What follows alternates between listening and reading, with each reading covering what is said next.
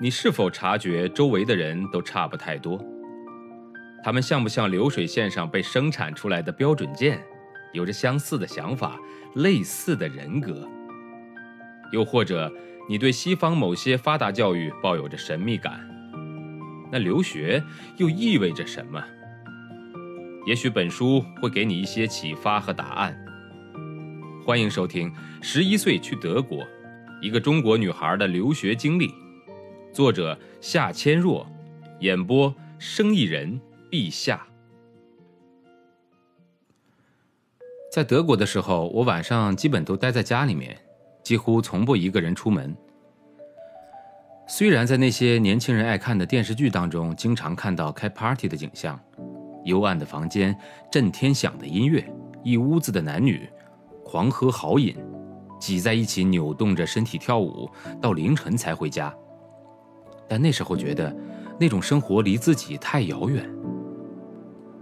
但现在可不同了，一方面长大了，而且与德国的时候相比，相对自由得多；另一方面，既然同学都来到这里，我更应该入乡随俗，和他们融为一体，打成一片。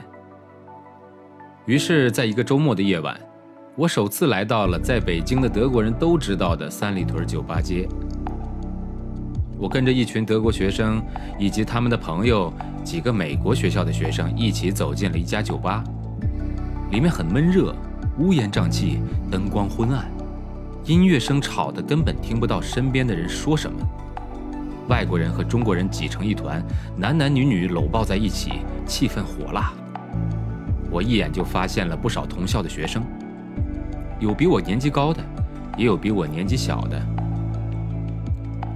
女孩们几乎都浓妆艳抹，上身只穿件小背心，就是那种在秀水街上随处可见的五颜六色的吊带背心。她们人手一杯饮料，有些在舞池里忘我的扭着，有些和陌生人嘻嘻哈哈的聊着，还有些搂着男生正在接吻。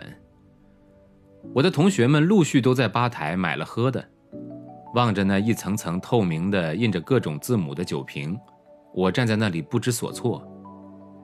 和我一起的两个女孩把手中的酒杯递过来，让我品尝。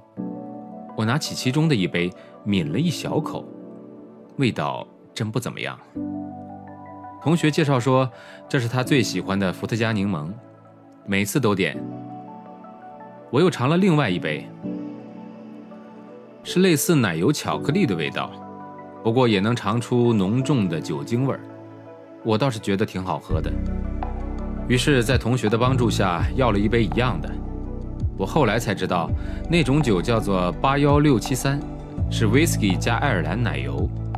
这不仅是我在三里屯喝的第一杯酒，也是我有生以来除啤酒以外喝的真正的酒。酒虽浓烈，但量很少，杯子里满满的主要是冰块。灯红酒绿的夜生活对我来说很陌生，也很新奇。我默默地观察着这个全新的世界里发生的一切。那个晚上，我很兴奋，和同学们聊得格外起劲，很羡慕他们的英语口语都那么好，和美国学生聊起来很地道。有的同学告诉我，这都是在三里屯练出来的。他们每个周末都来到这里，和大批欧洲人以及美国人混在一起时，大家主要用英语交流，已经习惯了。难得碰上一群德国人，大家才改说德语。我也试着和大家一起挤进舞池里面，跟着音乐随意扭摆。不过很多时刻，我觉得自己真是站错了地方，进错了电影院，完全不属于这样的环境。那次夜生活之后，我在凌晨打车回到了爷爷家。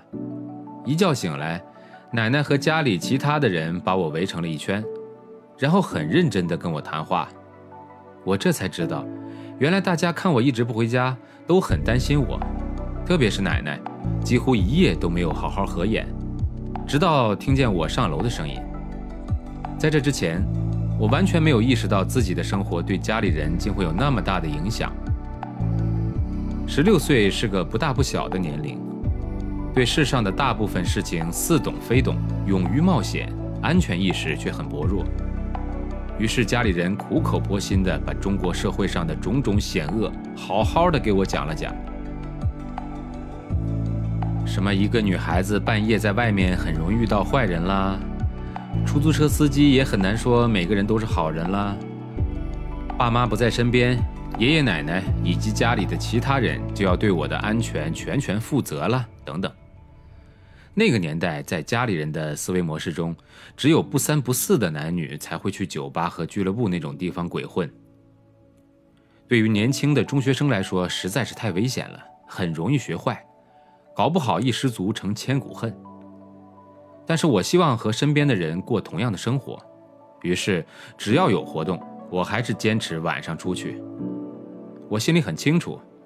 如果同学一次次邀请都不去，久而久之，我就会被大家认为不合群，会被同学们冷落甚至嘲笑。